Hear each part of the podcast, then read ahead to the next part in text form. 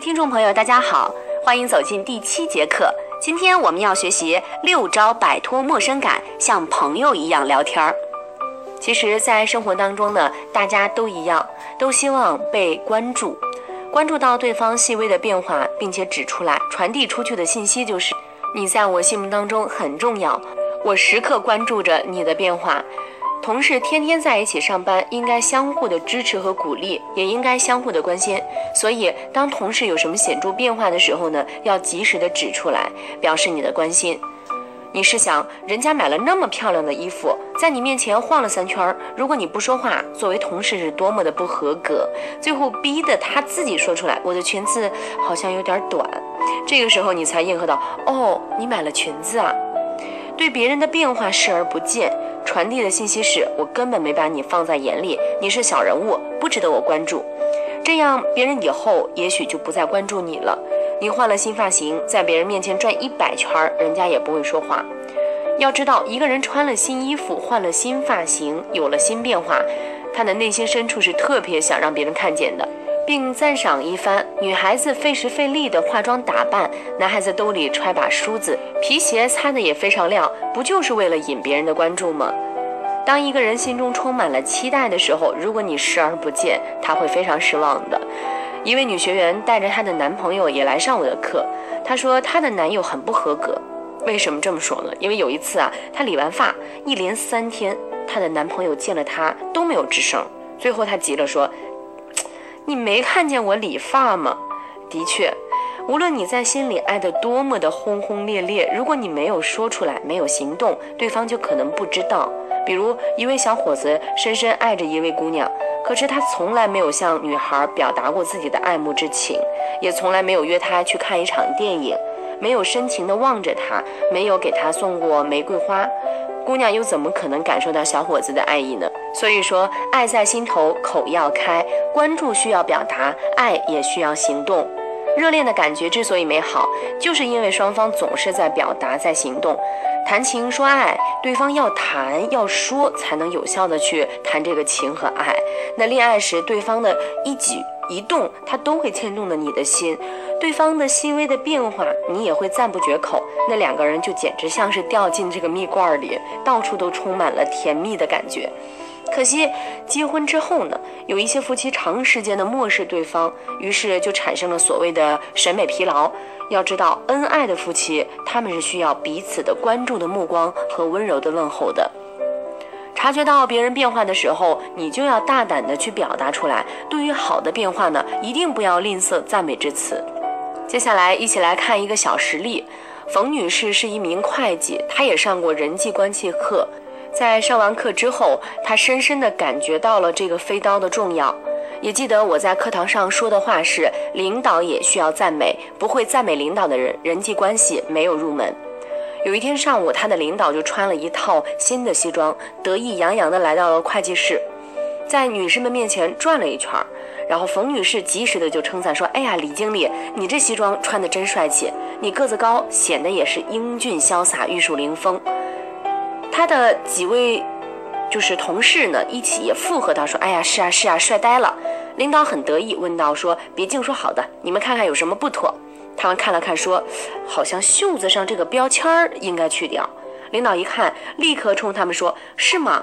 刚买的，还没来得及剪，拿来剪刀，来剪刀。”中午的时候，领导又来到会计室，见他们个个都坐在座位上，就说：“你们中午怎么也不出去转转呢？”大家异口同声地说：“哎呀，时间这么紧，吃完饭就快上班了，是吗？那这样的话，以后中午多给你们一些休息的时间，出去转。”就这样，他们每天多了半个小时的休息时间。其实，在生活当中，我们换一个角度来看问题，就会发现它的不同变化。我们在注意到别人变化的时候呢，认为往好的变化，当然是可以热情赞美一番的。但是有的时候认为他的变化还不如以前，那么作为一个真正关心他的朋友和同事的人，是不是应该指出来呢？我认为要慎重。你要知道，一个人以新的形象出现在你的面前的时候，并没有征求你的建议，说明他对自己的形象充满了自信。那这个时候，你没有必要去泼冷水，指出你认为的不足之处，而且你提出的还不一定是正确的，所以说一定要慎重。如果他的变化不符合你的审美观，你可以从另一个角度来做一番评价。有一位学员在课堂上和大家分享过这样一个事例，他说：“我们有一位领导五十多岁了，平时喜欢穿正装，那突然有一天穿了一套运动服，而且颜色呢并不好看。我要夸他穿的好看吧，有点假，因为不是我的真心话，这不符合赞美要发自真诚的原则。可是我又不能视而不见，我要表达对领导的这种关心呀。领导这样穿着一定有他的原因。”也许他要参加一项体育活动，也许他想换一个心情。那人与人之间的审美也不尽相同。我要发现其中的优点，于是我就说：“哎呀，王总，你这身穿起来真显年轻。”这“真显年轻”说的是事实。领导听了很高兴，走路的步子也轻快了许多，还真的是显得非常有活力。一件事物从不同的角度观察，就会得出不同的结论。所以，对于你不能欣赏而又必须接受的事情，不妨从其他的角度来看一看，有时还真能帮你找到赞同的优点。当然，如果对方真诚地征求你对他新变化的意见，你可以提一些中肯的建议。但即使这样，也要从其他的方面提出赞同和欣赏。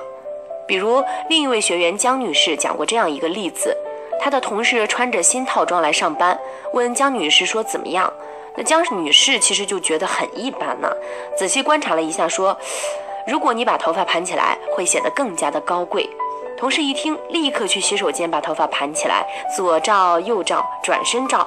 出来后迫不及待地问：“哎，怎么样？怎么样？好看吗？”江女士满意的点点头：“嗯，效果不错。”其他同事也纷纷的夸赞。那这位同事就非常感谢江女士的意见，他们之间也建立起了良好的工作关系。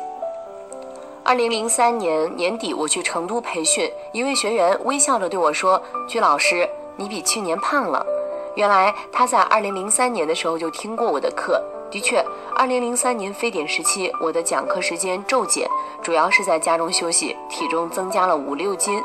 这位学员说我胖了，说明我去年的形象他仍然清晰的记得。